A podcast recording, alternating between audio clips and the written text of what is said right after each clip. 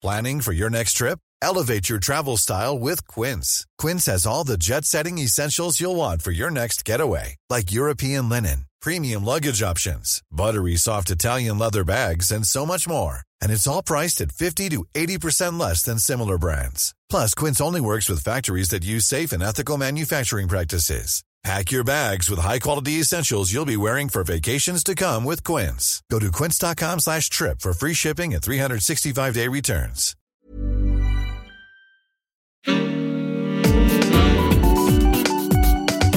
Queer as Berlin. Der Schwule Hauptstadt-Podcast mit Michael Mayer.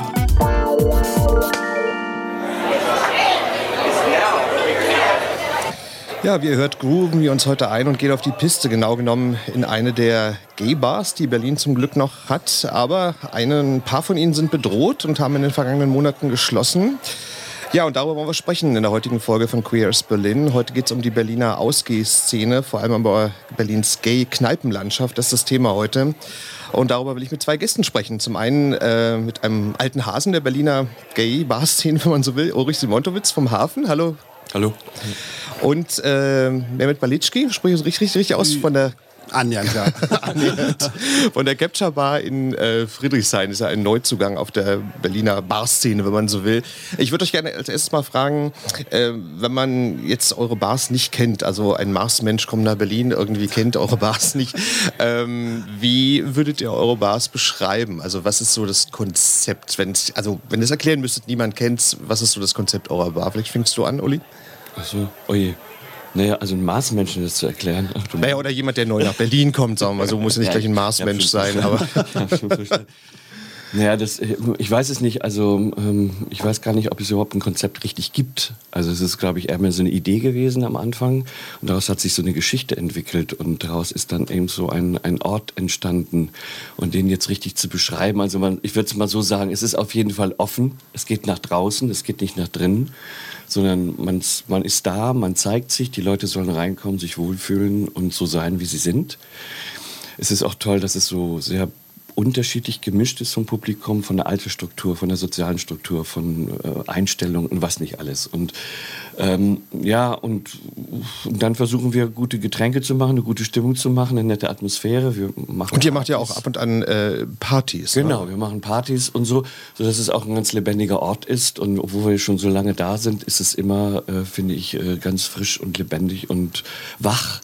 Und das ist eigentlich so das Schöne daran am Hafen. Und bei dir? Äh, Also deine würde Bar? ich mich Eure- jetzt Uli einfach nur anschließen. Also offen zu sein, nicht verschlossen und dass alle willkommen sind und einfach nur ja, come in and find out. Ähm, ich würde gerne mal mit dir anfangen, Uli, weil das ja so ein Thema war im letzten Dreivierteljahr, Jahr, ähm, dass der Hafen bedroht war. Da habt ihr ja im Januar auch ähm, eine große Kampagne gemacht. Das ging ja unglaublich stark durch die Medien. Da war die Berliner Abendschau auch da. Ähm, jetzt kam aber vor einiger Zeit jetzt irgendwie die Meldung, okay, ihr äh, äh, seid jetzt gerettet sozusagen. Erklär mal bitte, äh, wie ist jetzt zu dieser Rettung in Anführungszeichen gekommen, dass jetzt, dass der Hafen bestehen bleibt? Naja, das sind anderthalb Jahre wirklich, ähm, die nicht einfach waren. Also die waren schwierig und auch anstrengend. Wir haben aber immer schön äh, weiter unseren Hafen äh, gemacht und so weiter, aber hinter den Kulissen war es schon nicht leicht. Und dann gab es eben am 3. Januar diese Räumungsaufforderung. Das hieß, am 3. Januar hätten wir rausgehen müssen. Und das war natürlich, die kam auch so zwischen Weihnachten und Silvester. Was Genau, die kam recht plötzlich. ja, wohl, eine ne? irre Zeit, also wo man dachte, wow, jetzt geht's aber ab. Und dann sind wir, ging nichts mehr anderes, wir mussten an die Öffentlichkeit gehen und, und das gesagt, dann gab es eine, wir haben gesagt, okay, wir müssen jetzt sagen, was los ist. Und dann gab es eine Resonanz, die war überwältigend. Also die berührt mich so unglaublich, also da freue ich mich drüber. Die hat mir auch sehr viel Kraft gegeben in dieser, in dieser, in dieser ganzen Zeit. Und es waren von 1 Uhr nachmittags, wo das dann irgendwie so stattfinden sollte mit dieser Räumung, der Schlüsselübergabe, waren so viele Leute da und, und das ging die ganze Nacht bis am nächsten Tag. Und das, wir waren danach wirklich beseelt. Anders kann man es nicht sagen. Und das hieß dann auch so, klar, wir müssen weitermachen. Naja, dann hat man auch gemerkt, okay, dieser ganze Angriff auf den Hafen, der wird so nicht funktionieren. Naja, dann sind wir wieder in so Verhandlungen reingekommen, die dann auch nicht einfach waren. Es gab dann einen Vertrag jetzt erst mal bis zum 31.12., was natürlich letztendlich nichts bringt, weil die Bar braucht einen langen Atem. Die hat einen langen Atem ne? und das ist auch die Qualität. Naja, und jetzt haben wir es aber endlich geschafft, dass dann ein Hauptmietvertrag da ist und dass wir weitermachen können, auch über den 1. Januar 2020 hinaus. Und das ist sehr erleichternd. Wir freuen uns riesig und äh, na, jetzt sind wir wieder da und haben Ideen, Pläne und ja. Ähm, ja, ich fand's auch toll, weil ich bin ja auch oft bei euch insofern. Es ist ja für viele Leute auch wie so eine Art Wohnzimmer auch so, also ganz positiv gemeint, ne? wie das Leute so oft kommen, weil sie sich so, so wohlfühlen da. Ähm, ich würde aber gerne mal kurz mal zurückspringen in der Zeit, weil ihr feiert ja nächstes Jahr 30. Geburtstag. Ja. Ähm, damals, also 1990, meine Güte, also völlig andere Zeit, da ist die Mauer gerade gefallen, da war Berlin noch eine ganz andere Stadt. Ähm, da war es ja durchaus mit vielen Sachen noch nicht so üblich, also das hast du ja eben auch so angedeutet, also dass Bar dann auch so offen war. Beschreibt mal bitte, als ihr die Bar damals eröffnet habt, wie waren da so die Stimmungen in der Stadt, also in der Gay-Szene auch? Ja, die Stimmung ist natürlich wirklich, das ist eine ganz interessante Zeit gewesen. Also für Berlin, ne, für uns alle. Die Mauer ist gefallen. Es gab den Ostteil, der auf einmal sich ganz neu entdecken musste. Nicht? Wir mussten alle äh, uns gegenseitig entdecken. Und dann gab es den Westteil, wo man dachte, ach so, das bleibt so. Ne? Aber das ist natürlich nicht so gewesen. Und wir waren eigentlich so die erste Bar, die gesagt hat, naja gut, also Tür auf, ne? offenes Fenster. Und dann haben wir gesagt, und es war so eine Idee von mir, ähm, ich bin ja Schauspieler auch und, und, mache Regie und ähm, dachte, okay, jetzt wäre doch mal ganz gut, man hat ein bisschen was Geld verdient, jetzt kann man doch was investieren, eine Idee. Und mit meinem Freund damals haben gesagt, ja, dann, und wir waren am Anfang zu fünft. Und das war auch eine sehr, sehr tolle Zeit des Aufbruchs. Zufällig habe ich diese Räumlichkeiten gesehen. Ich kam aus der Akademie der Künste, es war so eine Ausstellung, es war super anstrengend. Dann bin ich da vorbeigelaufen und dachte, oh, diese Bar, vielleicht sollte man das versuchen. Nee, und das war von der ersten Nacht und das hat ein bisschen was mit der Zeit zu tun gehabt. Ich glaube, die Leute waren auch durch die ganze AIDS-Geschichte und so weiter, man war so müde und man hatte keinen Bock mehr, sich zu verstecken und sich schuldig zu fühlen. Und dann ist die Mauer gefallen und alle Leute haben gemerkt, so die Welt verändert sich. Und natürlich auch die schwule Welt verändert sich. Wenn man wurde stolz sein, sagt man ist auch nach draußen gegangen. Und dafür standen wir, glaube ich, in dem Moment ein bisschen symbolisch. Dass man auf, auf der Straße war, die Nachbarn waren geschockt, die Polizei war jede Nacht da. Und die Polizei war jede Nacht da? Jede Nacht. Warum also das denn? Es, naja, weil die damit nicht zurechtkamen. Es war auf einmal Lautstärke auf der, es waren Menschen auf der Straße, es waren schwule Menschen auf der Straße, Lesben und Schwule. Und äh, dann gab es irgendwann, bin ich irgendwann so einem Beamten hinzugegangen, habe gesagt, Leute, wenn das so weitergeht, das, das steigert sich immer, es wird immer aggressiver, das ist nichts. Das wird, die, die Welt verändert sich, nicht nur im Osten, auch im Westen verändert sich das. Und dann ja, sprechen Sie mir mal Einsatzleiter und das war ein sehr kluger Mann und der hat dann gesagt, ja, wir haben meine Beamten, die haben alle Probleme mit Schwulen, Lesben, wir wissen nicht umgehen sollen. Dann habe ich gesagt, na, die werden auch in ihren Familien Schwulen Lesben haben und sie haben bestimmt auch schwulen lesbische Beamte in der Polizei. Meinte, ja, das ist ein großes Problem. Ich sage, ja, aber das wird so nicht weitergehen. Und daraus haben sich so ein runder Tisch gebildet. Mit Politikern, mit den Leuten von den Ämtern, da war auch Manometer dabei und so weiter und Connection. Ne, und das ist, da ist so eine Geschichte gestartet. Ne? Und äh, das, dafür, äh, ja, dafür steht dann auch so ein bisschen der Hafen, wie sich da die Welt verändert hat. Ich glaube, es ist einfach in uns ganz viel auch passiert. Ne? Gab es denn eigentlich, weil du gesagt hast, also diese, diese Offenheit, die die Bar hat, äh, äh hatte oder hat, ähm, gab es dann eigentlich auch Anfeindungen da? Also gab es dann auch irgendwelche hässlichen Zwischenfälle? Es gab super viele äh, Anfeindungen auch. Und das ist auch ein Grund, warum wir dann irgendwann, es gab sehr viele aggressive Über, Übergriffe auch auf Schulen und Lesben, weil sie ja auch so, auch so offen auf der Straße waren und so weiter. Und da ist auch so ein bisschen die Idee gekommen für dieses schwul-lesbische Straßenfest, dass wir so ein Zeichen setzen wollten. Und es war auch so eine Idee, zu sagen, auch die schwule Szene in Ostberlin und in Westberlin zusammenzubringen, auch durch diese äh, U-Bahn-Idee, die das ja so verbunden hat. Da sind ganz viele Ideen entstanden und da ist dann auch dieses schwul-lesbische Stadtfest, was ja mittlerweile eine, ein ganz großes Event geworden ist. Und das war eigentlich so die Idee, das war an einem Nachmittag, um zu sagen, wir sind da, wir zeigen Flagge gegen die Aggression. Und dann gibt es so eine kleine Geschichte dazu, da war genauso vor 100 Jahren war am Neulendorfplatz eigentlich so die erste schwule Bar. Man sagt so weltweit, das kann ich nicht äh, erklären, weiß ich nicht, aber in Berlin auf jeden Fall, wo man sagt, das ist ein Platz, da gehen Schwule und Lesben hin, um sich zu treffen. Und das hatte das Schwule Museum so auch ein bisschen recherchiert und das war so der zweite Grund, um zu zeigen, wir haben eine lange Geschichte und können da auch stolz drauf sein. Ne? Ist ja auch eine historische, also die ganze Ecke ist ja historisch, ne, mit dem Eldorado, was ja. es früher in den 20er Jahren da mal gab an der mhm. Ecke. Wir kommen gleich zu dir, Moment. Ich habe nur noch zwei Fragen, die ich Uli nochmal stellen will, weil sonst äh, vergesse ich das. Und zwar das eine ist, ähm, nun ist ja einer der, in Anführungszeichen, Highlights ja auch immer in der Ecke der Koniginnentag, den ihr immer begeht am 30. April. Ähm, ist ja auch ungewöhnlich. Ähm, also für alle, die es vielleicht nicht kennen, erklär mal, was da passiert und äh, sag mal, wie seid ihr auf die Idee gekommen, immer den Koniginnentag zu begehen? Ja, Königentag, das ist so ein, ähm, das ist eine witzige Idee. Ist das es war ein, ein, ein, äh, jemand hat bei uns gearbeitet, der kam aus Holland und sagt, oh, wir feiern im großen Königentag, das können wir doch mal ausprobieren. Sag ich, ja, wir haben aber keine Königin. Sag ich, ich bin die Königin. Sag ich, ja, super, dann mach das mal. Hat er super gemacht, kam wahnsinnig an. Und das hat er noch zweimal gemacht. Und dann hat Krille Fritz gesagt, oh, das könnte ich mir auch vorstellen. Der macht es bis heute, macht es super. Es hat auch was mit der Person zu tun, mit welcher. Ne? Man muss es sehen, ne? Man, man, muss es sehen. man muss es sehen. Und sie kommt, kriegt jedes Jahr eine neue Robe, muss man auch dazu wissen. Ach, das wusste ich gar nicht, okay. Jedes Jahr, sie hat schon jetzt eben 23, 27, ich weiß nicht, wie viel sie zu Hause den Schrank, hat. Den Schrank voll. Riesig voll. Und dann äh, kommt sie auch jedes Mal mit einem anderen Gefährt. Also das ist so, das ist auch ein bisschen so Hafen so, ne? Man erfindet was. Und das geht auch raus auf die Straße. Und, und man feiert was vielleicht auch ein bisschen absurd ist. Und man bringt dann auf einmal die holländische Königin her. Und ich bin ja immer der depressive Prinz Klaus, der schon lange tot ist. Ich fühle mich da immer ein bisschen unwohl neben der tollen Königin, aber super. Es macht riesigen Spaß. Ja, die Leute lieben das, glaube ich, ja, auch sehr. Ne? Das ist, glaube ich, so eins der Highlights. Ne? So, so. Ja. Ähm, ich hab, wir haben im Vorgespräch ja schon das geklärt. Ich dachte eigentlich ursprünglich, dass die Geschichte mit dem Elefanten, mit dem Königinnentag in Verbindung stand, aber jetzt hast du mir erzählt, das stimmt gar nicht. Erzähl mal die Geschichte, ähm, dass, drei, ja, dass drei Elefanten, Menschen auf drei Elefanten angeritten kamen. Wie, was, was war das genau? Ja, das war, das war einfach eine tolle, ich ähm, habe, gesagt, Regie und dann habe ich eben auch das Tempodrom damit gearbeitet an der Eröffnung. Und da gab es eben auch einen Zirkus mit drei Elefanten. Der, ähm, und ähm, dann äh, gab es eine große Ausstellung, die Andy Warhol-Retrospektive in der neuen Nationalgalerie. Und dann haben sie uns gefragt, ähm, äh, Andy Warhol steht auch für das Nachtleben in New York, der 70er, 80er Jahre, Studio 54 und so weiter. Ob man nicht so im Begleitprogramm mal sowas anbietet, so Nachtleben. Und meinten, der Hafen wäre vielleicht der richtige Ort. Und dann ist es eine tolle Geschichte. Es gibt eben die Geschichte, Bianca Jagger reitet nackt äh, auf einem weißen Pferd durch das Studio 54. Und es gibt die Geschichte, dass ein schwuler Wirt in den 30er Jahren, also äh, am Anfang, ganz am Anfang, Ende der 20er, 30er, hat sich die Zelte mal gemietet und dann ist er mit einem pink angestrichenen Elefant, das darf man alles nicht mal erlaubt, ist er als Maharaja da reingeritten und dachte, das ist eine super Kombination. Und dann haben wir diese drei Elefanten bekommen, die ganzen Autos mussten von der Straße weg, dann kamen diese riesigen Trucks und dann kamen die Elefanten draus.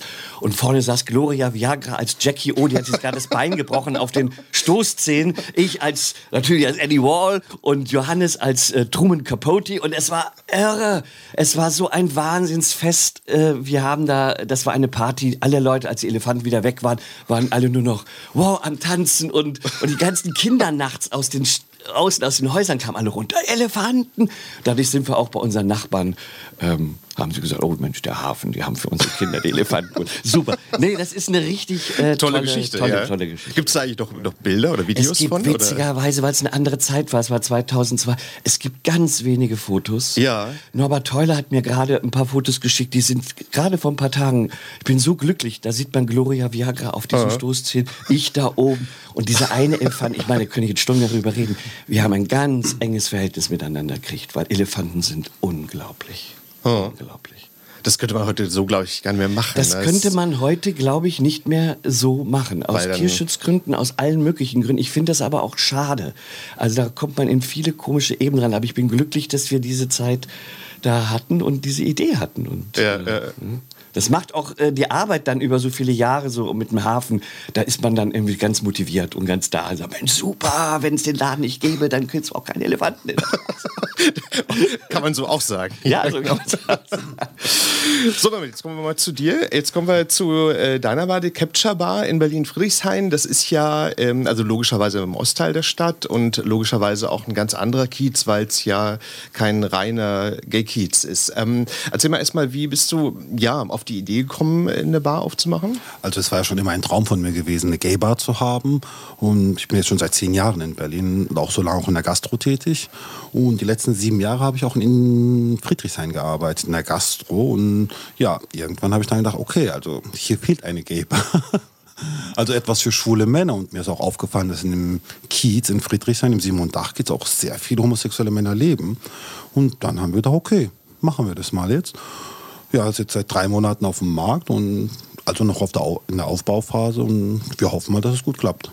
Ich habe ähm, im Tagesspiegel gelesen, da war auch ein kleiner Artikel über dich oder über, über eure Bar, ähm, deutsch-türkische Gay-Bar. Das finde ich so, okay, klingt interessant, aber das, ich glaube, du hast erzählt, das ist jetzt irgendwie so eine Beschreibung, wo du dich gar nicht so wiederfindest. Ne? Überhaupt nicht. Also natürlich, ich bin Türke, aber jetzt die Bar als deutsch-türkische Bar hinzustellen, also das wäre jetzt auch nicht mein Plan gewesen. Aber natürlich, mein wir sind ja offen für alles und wenn sie halt sagen, okay, türkische Geber, bitteschön. Solange sie sich wohl darin fühlen. Na gut, das macht die, macht die Beschreibung interessanter. Ne? So, weil man denkt, meine Güte, was mag da. Was mag da jetzt? Kommt da jetzt ein Bauchtänzer raus? Obwohl, das wäre ja gar nicht schlecht, eigentlich, einen Bauchtänzer. Ist auch geplant, ja. Ist geplant, ja, Das okay. ist in Planung, ja. Ähm, ich würde dich gerne mal fragen, ich war ein, zwei Mal bei dir, bei euch ähm, und äh, gut, das ist jetzt banale Feststellung, aber äh, euer Publikum ist ja äh, deutlich gemischter, glaube ich, als jetzt im Hafen, weil ähm, der Hafen liegt ja so in dem Bermuda-Dreieck, sage ich jetzt mal, und bei euch ist es gemischter. Ist das jetzt ähm, ja einfach so der, dem Umstand geschuldet, dass ihr da irgendwie in der Wühlestraße da in Friedrichshain... Also ich sag mal, es ist in der Aufbauphase und natürlich kommen jetzt alle rein, es ist eine neue Bar. Aber die Erfahrung hat jetzt gezeigt, insbesondere ist die letzten drei, vier Wochen, also es hält sich schon ja, nicht mehr in Grenzen. Also ich kann schon sagen, dass so 70, 80 Prozent schwul sind und der Rest halt gemischt, ob jetzt Frauen, Heteromänner, sage ich jetzt mal, die auch gerne reinkommen. Aber wie gesagt, es ist die Aufbauphase und die Leute wollen halt wissen, okay, was ist jetzt da drin? Da kommt auch jeder rein. Was mag da drin sein?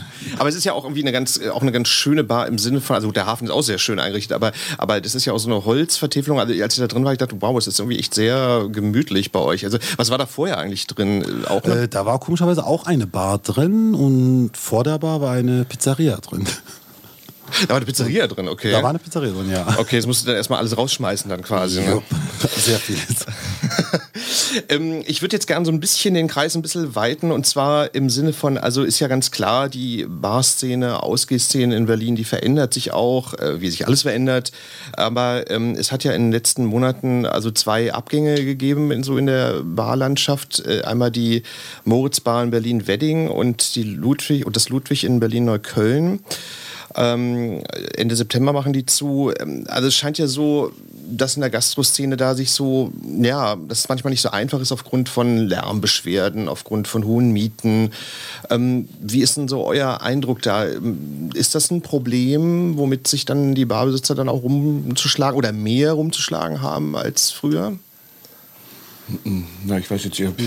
Ich kann das nur aus, diesen, aus meiner Erfahrung heraus sprechen. Das ist natürlich, wenn man auch andere Städte anschaut, also wenn man die schwulen Szenen so mal in München oder Hamburg ansieht, dann hat, ist das schon sehr, hat sich sehr verändert. Also ähm, das liegt ein bisschen auch an uns allen, also auch an, der, an den Schwulen und ähm, es liegt auch ähm, es liegt auch natürlich an den Umständen. Die Mieten werden höher, der Druck wird größer, die Gier äh, ist in dieser Stadt äh, sehr weit verbreitet. Und dann muss man immer sehen, wie weit äh, dann so der Laden auch so läuft und wie ist, wie, wie ist die Stimmung. Und ähm, auch so, dass die Leute auch sagen, okay, nee, ich habe auch Lust mal auszugehen und, und vielleicht auch in der Szene mal auszugehen und vielleicht auch mit meinen Freunden. Es ist so, so ähm, wichtig, dass man eben auch diese Strukturen erhält. Also das können wir nur gemeinsam schaffen. Das kann jetzt nicht ein Wirt schaffen und sagen, ich verteidige jetzt diesen Ort, sondern ähm, da, da muss eine Bereitschaft sein, uns auch ähm, ja, so eine eigene Kultur auch zu erhalten und auch unsere eine Lobbyarbeit auch zu machen. Das sind ja auch dann immer die Strukturen, jetzt gerade auch bei uns, die dann auch die Voraussetzungen sind, dass der CSD funktioniert, dass das Straßenfest funktioniert, weil dafür braucht es Strukturen. Und wir müssen uns auch politisch aufstellen. Also wir haben im Moment vielleicht eine ganz relativ gute Zeit, man sollte nicht glauben, dass das immer so bleibt. Und wir müssen da auch ein bisschen wachsam sein. Wir müssen auch ein bisschen zusammenhalten und, und unsere Strukturen auch verteidigen und bewahren. Und der Druck ist natürlich groß. Der ist in allen Städten, ist auf der ganzen Welt groß. Und wenn du sagst, äh, die Szenerie hat sich verändert, äh, wie meinst du das? Also wie hat die sich verändert? Also du hast es ja schon ein bisschen beschrieben, aber, aber wie hat die sich verändert deiner Meinung nach? Ja, das, man muss ja immer ein bisschen aufpassen, dass man da nicht so, so, so komisch, äh, witzig oder moralisch oder sonst irgendwas wird. Aber das Kann, kannst du ruhig sein. Nein, nein, aber ich finde, in einer gewissen Weise ist, ist auf der einen Seite eine ungeheure Freiheit da. Ne? Man kann tolle Partys machen nicht? und äh, feiern und da gibt es auch ein großes Angebot. Und dann so diese ganzen Sachen, was man so braucht, damit das alles so funktioniert. Ich meine, auch das Berghain ist aus einer schwulen ähm, äh, Tradition entstanden. Ne? Die beiden, die es betreiben, auch die haben eine lange, gute Geschichte in diesem ganzen Bereich. So sind auch solche Räume entstanden und diese Struktur braucht man damit andere Räume entstehen können. Und ähm, äh, da, da ist so, die Leute haben jetzt so das Internet nicht und denken, damit ist alles gut. Und äh, letztendlich habe ich aber festgestellt, dadurch wird man auch alles wieder ein bisschen verklemmt. Es gibt auf auf der einen Seite ein, ein Wochenende, wo man richtig loslegt und dann gibt es eine Woche, wo man sagt, na, ich bin genauso wie wir alle. Und das ist auch richtig, aber irgendwo ist es auch wieder nicht ganz richtig. Ne, es stimmt schon, es ist unterhalb der Woche ist natürlich deutlich weniger los. Ne? Aber, Ja, aber ich, ich, ich frage mich immer, also ich frage mich immer, war das früher eigentlich anders? Also Nein, weiß ich nicht. Ich weiß es nicht. Aber die, die Leute waren ein bisschen so, es gab so viel zu entdecken. Man war so mutiger. Man musste sich das alles erobern. Und dadurch war so eine Bereitschaft da, sich auf verrückte Sachen einzulassen. Heute ist man mehr so, oh, lass mich in Ruhe. Ich will einen gemütlichen Abend haben. Und ich will einen tollen Cocktail haben. Dann ist aber auch gut. Ne? Also äh, es ist alles okay. Ne? Also wir sind in einer ganz witzigen Phase gerade so drin. Man sollte aber nicht zu äh, genügsam werden und zu selbstgefällig. Selbstgerecht ist auch im Moment, finde ich, ein ganz schwieriges ja. Ähm, damit, wie siehst du das? Also wie Also ich meine, das Ausgehverhalten, also ich bin jetzt erst jetzt drei Monaten da, da, deswegen kann ich da jetzt wirklich nicht sehr viel dazu sagen. Aber ich selbst natürlich, ich meine, mir ist es egal, an welchem Tag das ist. Ich gehe aus, wenn mir danach ist.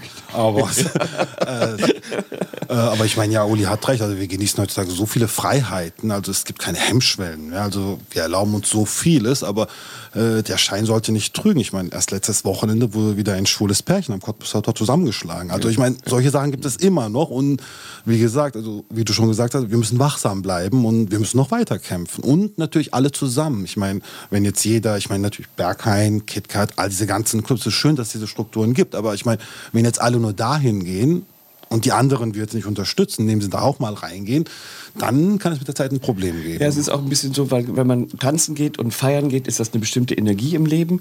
Und es gibt natürlich auch eine Energie, wo man sagt, so ein Winterabend, nicht, sag ich mal so im Februar, im Dienstagabend und man setzt sich hin und trinkt vielleicht mit jemandem einen Whisky oder einen Cocktail oder ein, oder ein Mineralwasser und man quatscht. das ne? sollte auch Was ja auch völlig, Ja, das- völlig das okay Quatschen ist. ist, auch so wichtig, weil wir dadurch uns austauschen. Das finde ich auch im Hafen so. Darum lege ich da sehr viel Wert, dass wir so Jüngere und Ältere haben, verschieden sein, weil die Leute können sich bereichern. In, durch die Gespräche lernt man viel. Man lernt sich kennen. Absolut. Man, man kriegt Erfahrungen. Auch, man kann sie auch vernetzen, was ich sehr, sehr toll finde, dass Leute sagen, ey, so, komm mal her, ich kann dir mal helfen oder sonst irgendwas. Und das passt, das ist auch eine Energie, die ich im Hafen zum Beispiel, das wird bei dir genauso sein, das ist, die ich sehr, sehr schätze. Die ist wirklich, es ist wirklich auch sehr schön bei euch. Das muss man auch sagen. Das klappt auch wirklich gut. Also vielleicht nicht jeden Abend, aber Nee, nee, so, ne? aber, aber es ist so. irgendwie. Ähm, nee, ich habe die Frage deswegen gestellt, weil ich so einen Eindruck habe, dass so ähm, ja, also weil die Bars sind ja logischerweise meistens in, im, im Wohnviertel eben nicht weit draußen, sondern im Wohnviertel.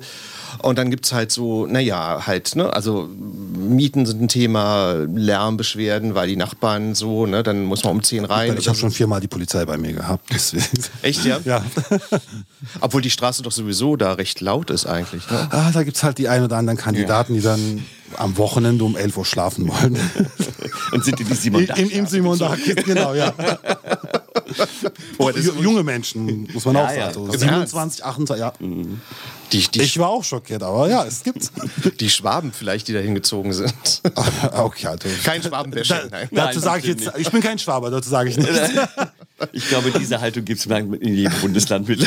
Okay. Und wenn die, und wenn die, ich muss mal so blöd fragen, weil ich noch nie so richtig dabei war, und wenn die Polizei kommt, wie, wie läuft das eigentlich ab? Dann, dann sagen die, Mensch, ihr seid ruhiger und wir fahren jetzt wieder weg? Ich meine, ja, die sind eigentlich ganz nett. Also die kommen rein und sagen, hey, die Nachbarn haben sich beschwert, könnt ihr ein bisschen leiser machen oder vielleicht die Tür mal zumachen, so.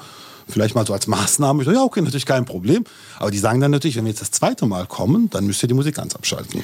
Naja, das ist auch so, das fällt mir an. Ich meine, man muss auch ein bisschen be- beachten dabei, dass die Behörden, auch Polizei gerade, auch äh, die Ämter und auch die Politik, die haben in den letzten Jahren auch viel gelernt. Also Berlin ist da auch ein ganz toller Ort. Das kann ich auch nur allen Leuten sagen. Lasst uns das versuchen zu erhalten. Das kann auch immer schnell angegriffen werden. Und unsere Gesellschaften sind im Moment auch nicht so stabil, dass man sagt, oh, wir sind alle bereit, immer so offen zu sein. Und darum sollte man auch den Ämtern und den Polizei auch Mut machen, weil die haben eine große Öffnung ist da, hat da stattgefunden in den Jahren. Die haben große Lernprozesse gemacht und auch eine große, darum kommen sie auch so entspannter an. Also wie, wie wie ich am Anfang erzählt, da waren die sehr aggressiv, die Polizei. Mittlerweile ist das eine ganz andere Art, eine ganz andere und sie können dadurch die Probleme auch viel besser lösen. Und gerade jetzt bei uns in der Struktur gibt es eben dann durch Manometer, gibt auch diese ganzen Treffen, da sind auch die Polizei ist dabei und so weiter. Man redet miteinander, auch durch das Straßenfest. Und das schafft auch eine Kultur, die ich als sehr, sehr wertvoll empfinde. Und nicht nur für uns Schwule, sondern überhaupt für die Stabilität in dieser Stadt. Und ich meine, wir lieben Berlin eigentlich ein bisschen so, wie es ist. Mhm. Es gab, glaube ich, nur wenige Leute, die davon träumen, dass das alles nur noch eine Stadt für tolle Wohnungen, teure Wohnungen an der Spree sein soll. Ja. Ich meine, auch schön, wunderbar. Ne? Aber die Stadt hat eben eine Qualität und auch eine Geschichte, auf die sollten wir stolz sein und auch ein bisschen dafür kämpfen. Absolut. Ähm, ich würde ganz kurz mal ein bisschen auf ein unangenehmes Thema kommen. Und zwar, ähm, da wird ja auch regelmäßig darüber berichtet, also gerade was das äh, Bermuda-Dreieck, sage ich mal, in Schöneberg angeht, aber in Friedrichshain ist es ja möglicherweise auch ein Thema. Und zwar, ähm, dass die Kriminalität ansteigt. Also, dass es äh, Überfälle gibt äh, in jedweder Form, also dass Leute irgendwie auch zusammengeschlagen werden. Mir wurde auch schon mal das Portemonnaie geklaut in der Mottstraße. Ähm, ich habe mich jetzt gefragt, ähm, ist das jetzt so eine Wahrnehmung, also die gar nicht so der Realität entspricht? Oder, oder wie, wie siehst du das, Uli? Also ist da wirklich Kriminalität, oder ist das Kriminalität? Also ich, ich habe Beispiel auch den Eindruck so manchmal, dass dann die Jungs, wo auch immer hierher kommen, auch recht aggressiv dann um Freier werben so. Da hatte ich auch den Eindruck, war das früher auch so? Ich, ich, weiß es nicht genau, aber wie ist denn so dein Eindruck? Hat sich da was verändert oder nicht so sehr? Ich glaube, man muss einfach akzeptieren, dass es immer Leute gibt, die diese Chance dann nutzen für was auch immer oder diese Möglichkeit oder auch äh, äh sauer sind, weil sie äh, weiß aus welchen Gründen schwule Lesben irgendwie bekämpfen wollen. Ähm, aber ich finde so von den, über die Jahre, ich meine, wir machen es wirklich 30 Jahre, mhm. muss ich sagen, es ist eigentlich immer so gleich geblieben. Man muss nur sehr wach sein, weil die Leute lernen auch. Und sie kommen mit anderen Strukturen, sie kommen mit anderen Methoden. Die verändern sich. Und dann muss man sich, man ist überrascht, nicht? Und dann denkt man, oh, das ist eine neue Strecke. Aber im Grunde genommen ist es die gleiche Energie, nur mit einer ganz anderen, hat eine andere Farbe, hat einen anderen Rhythmus, hat eine andere Art. Und wir müssten im Hafen, das haben wir immer gelernt, weil wir offen sind, wir, alle Leute, die da arbeiten, sehr aufmerksam, sehr wach sein. Wer kommt da rein? Also auch wirklich Prostitution bitte gleich draußen, Drogenhandel bitte gleich draußen und so weiter. Und klauen und schon gucken, wer fummelt da an welchen Arschneck, wie, wie kommt denn das jetzt zustande? Und dann sagen auch mal, äh, sag mal, wo kommst du, kennt ihr euch? Da muss man was tun. Und so ist jeder, auch dieser Wirt, ähm, aufgefordert, seinen Laden auch ein bisschen zu schützen. Die Wege dazwischen, sind manchmal ein bisschen das Problem. Ne? Klar, man sieht es den Leuten auch nicht immer gleich an. Ne? Nein, also. es gibt dann dunkle Ecken und es gibt so Sachen und so weiter. Mir hat mir jemand erzählt, dass er sogar am, am, Pinkelbecken mal beklaut wurde. Ich dachte, wow, das ist ja besonders ich, ich muss ganz sagen, Pinkelbecken, wenn man da so da drauf und dann noch flirtet, ich glaube, das ist die Idealsache. Absolut, absolut. Ich will diese Methode nicht. Es war, nur, es war für mich nur überraschend, sagen wir mal so. Wo ich dachte, okay. Wir werben also. jetzt nicht dafür. Darüber wollen wir jetzt keine Werbung machen. Aber das ist ja gut, ja. Aber äh, ich meine, es sind auch unterschiedliche Läden im Kiez, die haben ja. auch unterschiedliche Probleme mit diesen ganzen Fragen. Aber wir sind da Gott sei Dank alle im Gespräch. Das finde ich sehr gut am Kiez. Also mhm. wirklich, dass wir miteinander reden okay. über diese Dinge. Wie ist das bei euch in Friedrichshain, Mehmet? Also ich sag mal so, Gewalt gibt es, glaube ich, also überall in der Stadt. Und ob jetzt gegen Schwule, Lesben, Transsexuelle, ich denke mal gegen alle Menschen eigentlich Gewalt. Mhm. Und aber was jetzt diese Schwulenszene angeht, in Friedrichshain ist mir jetzt nicht so viel aufgefallen. Wobei ein paar Mal habe ich schon das Problem gehabt, dass halt so die Fahne geklaut wurde, irgendwie zerrissen wurde. Also das kam schon zwei, dreimal vor. Okay. Aber generell in der Stadt denke ich schon, dass diese Gewaltbereitschaft gegenüber Schwule, Lesben also schon gleich geblieben ist. Jetzt, ich weiß nicht, wie es vor 30 Jahren hier aussah, aber ich denke mal, ja, wie Uli gesagt hat, es ist gleich geblieben. Und natürlich, wir leben heute frei, wir haben so viele Freiheiten, aber wie gesagt, also ich glaube daran, dass wir immer noch dafür zu kämpfen haben, speziell gegen Diskriminierung, gegen Gewalt gegen Schwule und Lesben. Also die gibt es noch, die ist immer noch ja, zu sehen in der Stadt. Mhm. Ähm, ich würde dich ja noch was fragen, ist ein bisschen schwierig zu beantworten, eine Frage vielleicht, aber wir haben vorhin im Vorgespräch darüber gesprochen und zwar, es gibt ja auch so einen äh, sehr bedauernswerten Trend, ist ja ein weltweiter Trend, dass es äh, hier und da so eine Art Gay-Bar-Sterben gibt, weil die Leute, oder beziehungsweise ist eine der Erklärungen dafür, weil die Leute sich halt über die Apps verabreden und sagen, okay, also wenn ich jetzt nur einen One-Night-Stand suche, okay, das kann man über die App viel praktischer haben, da muss ich noch nicht Geld ausgeben für einen Cocktail oder so. Ähm, ist das irgendwie in irgendeiner Art, äh, ja, war euch auch schon mal aufgefallen, irgendwie spürbar oder sagt ihr, nee, zum Glück, also da merken wir jetzt nicht so viel von? Ich meine, ich, ich finde es ja, find ja eigentlich auch witzig. Ja, wir haben ja diesen Spiegel da oben, der ist ja so ein bisschen schräg, sodass man auf der Hintenbank mit jemand flirten kann, der vorne zum Baden, das ist immer schon so eine Idee da. Stimmt, sehr kommunikativ. Funktioniert super. Und ich finde, ähm, letztendlich, und wir sehen manchmal an Leuten, da kommt jemand rein und dann kommt jemand an und sagt, ah, die haben sich, glaube ich, über die App äh, äh verabredet. Also das sind, ist einfach eine neue Methode dazu, also eine neue Art, äh, sich kennenzulernen. Äh, ich glaube, die ist manchmal auch mit Enttäuschung äh, verbunden, weil dann doch es ein bisschen anders Klar. ist, als wie es geschrieben ist. Klar. Und ich denke immer, das Begegnen in der Realität halte ich eigentlich sehr menschlich. Und das ist manchmal ein bisschen mutiger, man muss manchmal ein bisschen, man ist auch schneller vielleicht verletzt oder äh, äh, zurückgestoßen. Aber das macht uns ja auch stärker, da lernt man ja auch. Ne? Und ich finde, wir sollten uns immer ein bisschen für die Lebendigkeit des Lebens interessieren und nicht so für, sehr für die Technik, Technologien, was ja super ist. Aber da liegt, glaube ich, nicht immer die Zukunft der Menschheit drin. Es hilft uns. Aber es ersetzt uns nicht. Also die Hoffnung habe ich. ja, klar, das hofft man auch. Also ich wüsste jetzt nicht, was sie ohne Apps machen würden, Ja. die Schwulen. Also ich glaube, die würden auf die Straßen gehen. Na gut, aber ich sag mal so, früher, früher ging das Leben ja auch, auch ohne Apps. Ne? Also, Ja, früher war ja alles besser. das nee, das, das habe ich nicht gesagt. Ich habe nur gesagt, dass früher es anders ging. Das meinte ich nur. Also, Ich meine, Apps sind ja schön und gut, man schreibt, man chattet, aber ich meine, im Endeffekt will man sich ja auch mal sehen, live sehen. Und Klar. Da traut sich dann auch keiner zu sagen, okay, komm jetzt mal zu mir oder ich komme zu dir. Also keiner will dieses Risiko eingehen und dafür ist dann eine Bar eigentlich bestens geschaffen. Ja, Dass man sich mal so für einen Drink trifft. Und Und das ist auch so, deshalb werden auch, glaube ich, Aggressionen und auch diese ganzen Sachen nie ganz verschwinden. Wir sollten uns da keine Illusionen machen, weil wir sind Menschen und wir sind verletzbar und gerade was im Bereich Erotik und Sexualität, da ist man immer sehr unsicher. Selbst der sicherste ist immer ein bisschen unsicher.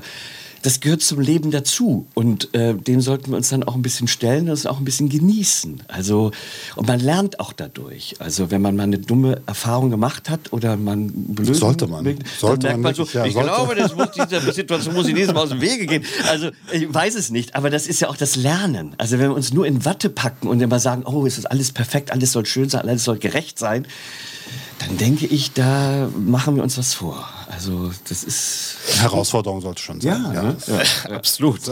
Ich habe das- na, ich hab die Frage deswegen gestellt, weil ich manchmal so, aber das ist jetzt vielleicht auch wirklich so ein bisschen so die Beobachtung eines äh, nicht mehr 23-Jährigen oder so, aber es gibt ja so diesen Begriff der Safe Spaces halt. Ne? Also, dass man jetzt halt in den Hafen oder in die Capture Bar oder irgendeine andere Bar geht und dann weiß man halt, okay, das ist so ein Safe Space und da kann ich mich halt, äh, ja, da kann ich jemanden küssen oder was auch immer ich da nun so, ne?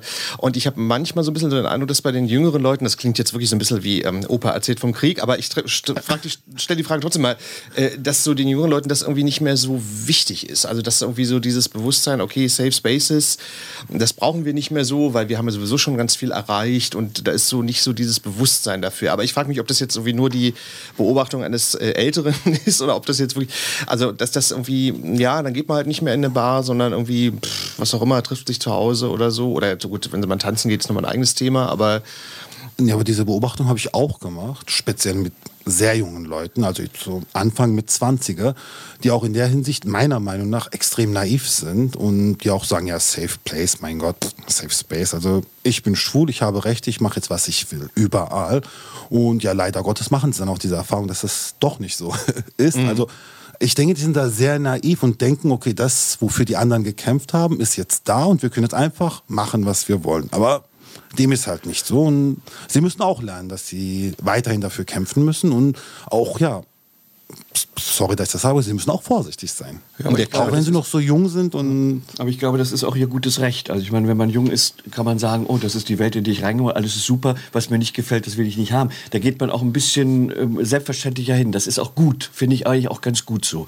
Aber ich habe auch festgestellt, es gibt da, da, da macht man sich auch gerade als junger Mensch, das kenne ich auch von mir, als ich junge, ähm, ähm, was vor. Nicht? Also man ist da manchmal mutiger und sagt, ja, alles ganz klar. Und wenn es dann darauf ankommt, äh, traut man sich dann vielleicht doch nicht, seinen Eltern ist zu sagen, dass man schwul ist und zögert. Obwohl man hier in Berlin auftritt, als ob das, die Erfahrung habe ich auch gemacht.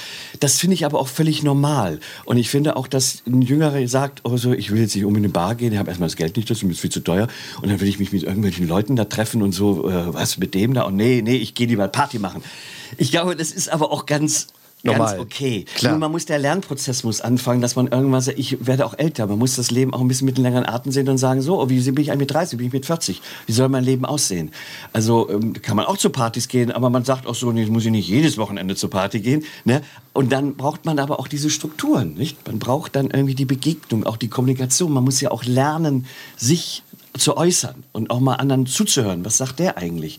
Und da ist eigentlich auch eine Bar, finde ich, gerade so, auch Safe Places ist so ein irrer Begriff, aber ein guter Ort dafür, ne? das zu lernen auch ein Stück. Ne?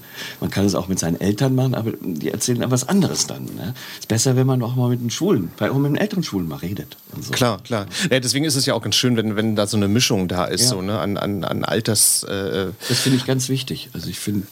Ich habe ich hab die Frage auch deswegen gestellt, weil, weil mir ist aufgefallen, ich war vor zwei Jahren San Francisco und da ist es ja so ein bisschen so das Mekka so der, der schwulen Szene oder Ausgehszene und so weiter und so fort. Und selbst da gibt es, und das kann natürlich möglicherweise auch an den hohen Mieten liegen, aber selbst da gibt es so ein, so ein, so ein Gay-Bar-Sterben. Das fand ich erstaunlich, weil ich dachte, huch, San Francisco, da hätten wir ja erstmal eine andere Vorstellung. Aber selbst da ist das nicht unbedingt in Stein gemeißelt, sondern passiert das auch. Also was ich richtig ein bisschen schwierig finde, dass die Gay-Szene sich so, so, so splittet und auseinanderfällt. Es gibt dann so gut gut ausgebildete, wohlhabende äh, Schwule. Und es gibt dann Leute, die äh, anders, anders leben. Und die einen, die heiraten dann und äh, bekommen äh, Kinder, äh, wie auch immer und so weiter. Und die bringen dann, ich finde das so toll, dass Obama hat mal begründet, dass, warum er für diese Schwule, äh, für die Schwule ist oder für die gleichgeschlechtliche ist, hat er gesagt, weil an der Schule, wo meine Töchter sind, da gibt es einige Schwulpaare, äh, die äh, Kinder, also Kinder haben mit Lesben haben. Da habe ich gesagt, ja, an deiner Schule, wo deine Töchter sind, da sind Diplomatenkinder, das sind und so weiter. Natürlich, für die ist das alles eine super perfekte Welt. Aber das ist dann aber auch eine Welt. Ja, diese Rechte funktionieren wunderbar für die Leute, die sich das auch das hört sich jetzt doof an, nicht das falsch verstehen, leisten können. Ich bin total dafür. Ne? Aber wir müssen aufpassen, dass wir uns nicht dividieren lassen. Also Absolut, ja, ja. Gut, positiv könnte man sagen, dass Obama es wenigstens dann mal gemerkt hat. Nein, es ist ne? gut, dass Obama, äh, nichts gegen Obama. Also, also ne, will ich jetzt gar nicht sagen, der ist ja froh. Ja, ich weiß schon, was du meinst. Es ist halt eine, es ist halt eine Upper Class. Es ist eine andere, andere Wahrnehmung. Klar. In Amerika ist das auch noch mal ein bisschen extremer. Ne? Also da ist die Gesellschaft, ich finde San Francisco ist, glaube ich, das Sterben da, weil es einfach wahnsinnig teuer geworden ist. Stimmt, ja, ja. Das ist irre teuer. Die, das ist die teuerste Stadt Amerikas. Ja, ja. Wegen den ganzen Google, Google-Menschen. Ja, Google. Ähm, ich würde gerne noch fragen, also Stichwort ist nämlich eine gute Überleitung, so äh, Thema Gentrifizierung, man liest das ja eigentlich täglich in der Zeitung, weil irgendwie was bedroht ist, verschwindet oder wie auch immer. Ähm, ist das, gut, also ihr habt ja jetzt nun irgendwie da den, den, neuen Mietvertrag jetzt gerade, aber mm, ist das irgendwie für euch ein... Härter kämpft. Äh, genau, härter kämpft, ja, ja, ne, absolut, also, ja klar, Gottes, Gottes Willen, wollt's nicht klein, wollt's nicht klein reden, aber, aber ähm, ist das für euch ein Thema, was ihr auch so immer im Hinterkopf habt, so Gentrifizierung und so? Ich meine, es ist immer noch im vollen Gange und ich befürchte auch, dass es noch schlimmer kommen wird. Das ist meine Angst und ich weiß dann aber wirklich nicht, wie es dann nach ein paar Jahren aussehen wird. Also ich will jetzt auch nicht den Teufel an die Wand malen, aber ich glaube nicht, dass es besser wird. Ja, das ist vor allem auch so, wir sind ja auch selber ein bisschen schuld daran, weil die äh, gibt es so einen Bezirk, der wird in, die Schwulen ziehen hin, die Studenten sind da, ne, vertreiben die Leute, die dort leben und dann warten die, die Immobilienwirtschaft. Und dann sagen, dann warten wir mal ein bisschen. Obwohl ich immer den Eindruck habe, dass Schöneberg da noch so ein bisschen ruhiger ist. Ja, aber das liegt ein bisschen daran, weil da so eine stabile Situation über Jahre konstant da ist. Das hilft. Das hilft enorm. Ne? Also das ist, ich weiß nicht, ob die Geschichte ganz alt, aber als wir eingezogen haben, waren wir eben eine Lautstärke und da war eine Frau oben, die hatte eine riesige Wohnung mit so einem Bildertisch und da habe ich immer gesagt, alle haben sich beschwert, gesagt, sie aber nie. Und da habe ich gesagt, stört sie das? Man sagt, nein, endlich wieder leben, das war wie früher, wir haben uns immer hier getroffen und Billard gespielt. Ich finde das toll, wenn ihr da auf der Straße seid. Und, und die hat das völlig anders gesehen und wenn du sowas hast, ist ein Schatz. Das ist toll. Das, das ist ein Schatz. Das, das haben aber nicht alle. Ne? Nee, die, das haben nicht alle. Darum ist es gut, wenn Leute auch schon länger dort wohnen oder vielleicht, ne? Das hilft so ein... Absolut. So zugezogen auch zu sagen, nee, so schlimm ist es nicht. Der Krieg war schlimmer. Das ist ja auch ein schönes Schlusswort. Der, der, Krieg war schlimm. Das ist bestimmt so, ja. Das ist bestimmt so. Ihr Lieben, es war ganz toll, mit euch zu sprechen. Ich würde euch gerne am Schluss noch mal eine ganz banale Frage stellen. Und zwar, vielleicht interessiert die Hörer ja auch. Also, wenn man jetzt selber Barbesitzer ist, da hätte man ja vielleicht so das Klischee im Kopf, so nach dem Motto, man geht selber gar nicht mehr gerne aus, weil man hat irgendwie die Schnauze voll, man ist selber oft genug in der Bar. Wie ist denn das bei euch? Geht ihr denn selber auch noch, also in andere Bars irgendwie aus, entdeckt irgendwie auch nochmal das Nachtleben so anderer? Also ich meine, natürlich gehe ich gerne aus, aber ich muss jetzt ehrlich sein, ich meine, jetzt die letzten drei Monate bin ich eher nicht ausgegangen. Was aber auch mal ja, genug das zu tun. Das ist, absolut, ja, ja. Deswegen, also ich, natürlich versuche ich ein bisschen auszugehen, ob jetzt eine Bar ist oder mal tanzen zu gehen mit Freunden. Na, man kommt ja vielleicht auch für die eigene Bar auf andere auch noch auf Ideen, wenn man andere ne, Äh, Orte... na, das auf jeden Fall. Ja, man kommt auf andere Ideen und ich Natürlich. brauche das auch manchmal. ja. Also ich brauche mal nicht in, im Hafen sein, Himmels Willen mal woanders und dann denke ich, oh, ich hoffe, den kenne ich, dann gehe ich mal schnell um die Ecke. Nein, aber also es ist einfach, mir macht das auch Spaß. Ne? Also das ist auch so ein Grund, warum ich, glaube ich, auch den Hafen gerne mache. Ne? Also, also ausgehen, ja. Ne? Doch, Also ich werde bald auch wieder auf der Piste Ah, sein. Für alle, die, die sich das fragen. Okay. Ihr Lieben, es war ganz schön mit euch zu sprechen. Danke euch sehr für eure Zeit. Danke sehr, dass ihr da wart. Also, heute haben wir über die Gay-Bar-Szene, über die Ausgehszene in Berlin gesprochen. Ulrich Semontowitz vom Hafen war hier und Mehmet Balitschki von der Capture Bar in Friedrichshain. Viel Erfolg euch weiterhin. Das war's mit der neuen Folge. Besucht auch unsere Facebook-Seite zu finden unter Queer as Berlin. Die könnt ihr auch abonnieren. Dann bleibt ihr mit allen Infos über neue Folgen auf dem Laufenden. Danke fürs Zuhören und tschüss, bis zum nächsten Mal. Queer as Berlin. Der Schwule Hauptstadt Podcast mit Michael Mayer.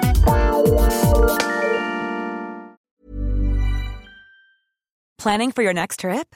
Elevate your travel style with Quince. Quince has all the jet setting essentials you'll want for your next getaway, like European linen, premium luggage options, buttery soft Italian leather bags, and so much more. And is all priced at 50 to 80% less than similar brands. Plus, Quince only works with factories that use safe and ethical manufacturing practices. Pack your bags with high-quality essentials you'll be wearing for vacations to come with Quince. Go to quince.com slash pack for free shipping and 365-day returns. Even when we're on a budget, we still deserve nice things. Quince is a place to scoop up stunning high-end goods for 50 to 80% less than similar brands. They have buttery soft cashmere sweaters starting at $50, luxurious Italian leather bags, and so much more. Plus, Quince only works with factories that use safe, ethical, and responsible manufacturing. Get the high-end goods you'll love without the high price tag with Quince. Go to quince.com slash style for free shipping and 365-day returns.